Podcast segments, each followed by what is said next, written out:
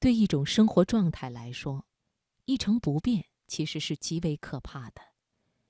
聚散终有时，这个念头固然让人神伤，但也许才是生活最好的调味料。因为分离，因为不舍，所以才懂得珍惜，值得回味。今晚的职场分享，请你听李松蔚的文章《过客的生活》，选自《南方人物周刊》。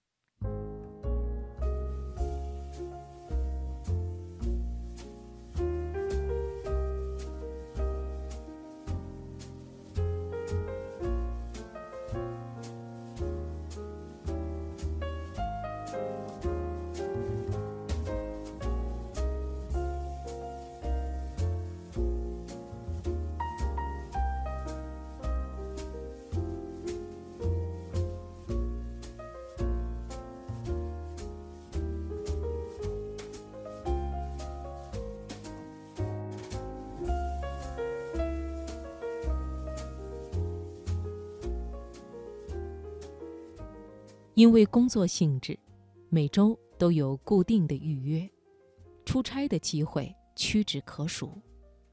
偶尔被安排一回，就像度假一样珍惜。我常常感到，同样的劳动换到一个新奇的地方去做，好比说走路、搭公交，固然会有初来乍到的焦虑，但是能量消耗远远更少。日复一日的劳碌，终于透了口气，甚至每一天的时间仿佛也多出了不少。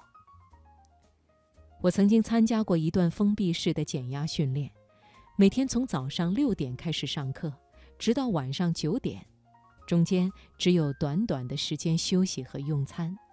可奇怪的是，这样高强度的工作量，所有参与者却都神清气爽。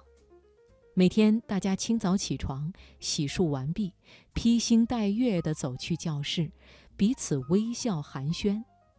两百多个学员，好像参加一个盛大的集会那样，成群聚拢。北京的秋天很冷，空气干燥而清冽。到晚上，课程结束，大家又有说有笑地结伴回屋，身体是疲惫的，心情却轻松得很。洗完澡，同屋的室友还可以聊好一会儿天，要么翻翻书，或是靠在床上看看电视。大家都不免诧异，一天怎么会有这么多的时间？上完十几个小时的课，居然还有闲暇时光。最近又在上海参加培训，上午八点半到十二点，下午两点到六点，正好和我平常上班的时间差不多。然而，每天的心情却大不相同。早上闹铃一响，翻身下床，既不念叨着再多睡五分钟，也没有被迫醒来的闷闷不乐，自然而然的一天就这么开始了。真觉得困，烧水冲个咖啡。晚上还有那么多空闲，早点睡。再说中午两个小时的时间，吃完饭还可以补个午觉，时间又一次变得如此精用。晚上下了课，还想见几个朋友，大家一起聚聚。搭地铁要换好几条线，换就换吧，一点不觉得为难。高峰期的地铁没有座位，又闷又热。我抓着吊环，一边悠闲地数着站名，一边想：为什么连挤地铁也变得不那么痛苦了呢？此刻的我立刻想到了答案，因为知道。不用一直这样挤下去。当一件事情只是生命中的匆匆过客，偶一为之，它带来的烦恼便如过眼云烟般清淡，而任何一点快乐都会弥足珍贵，不可复得。地铁太挤，怕什么呢？马上就要回家了。早饭没吃好，马上就要回家了。住的地方到上课的地点交通不便，马上就要回家了。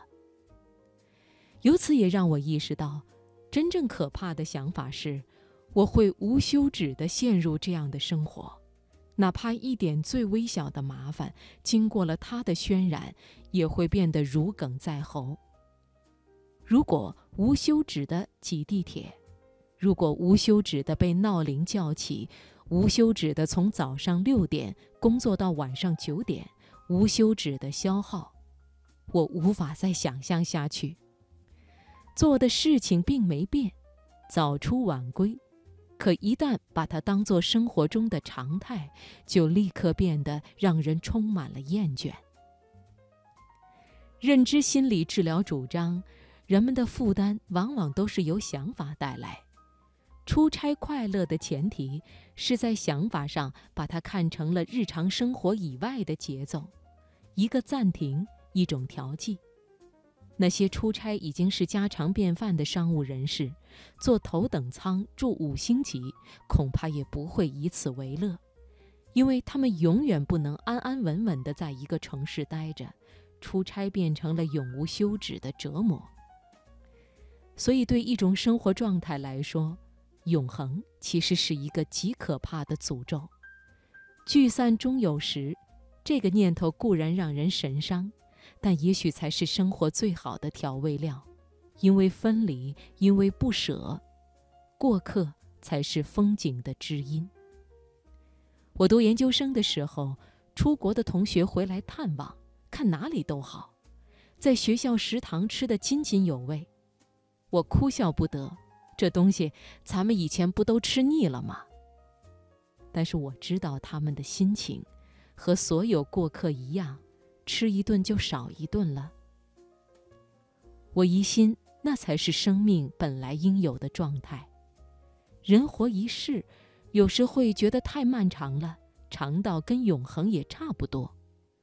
多少忧惧、疲乏和厌弃由此而生，但那不过就是一种错觉。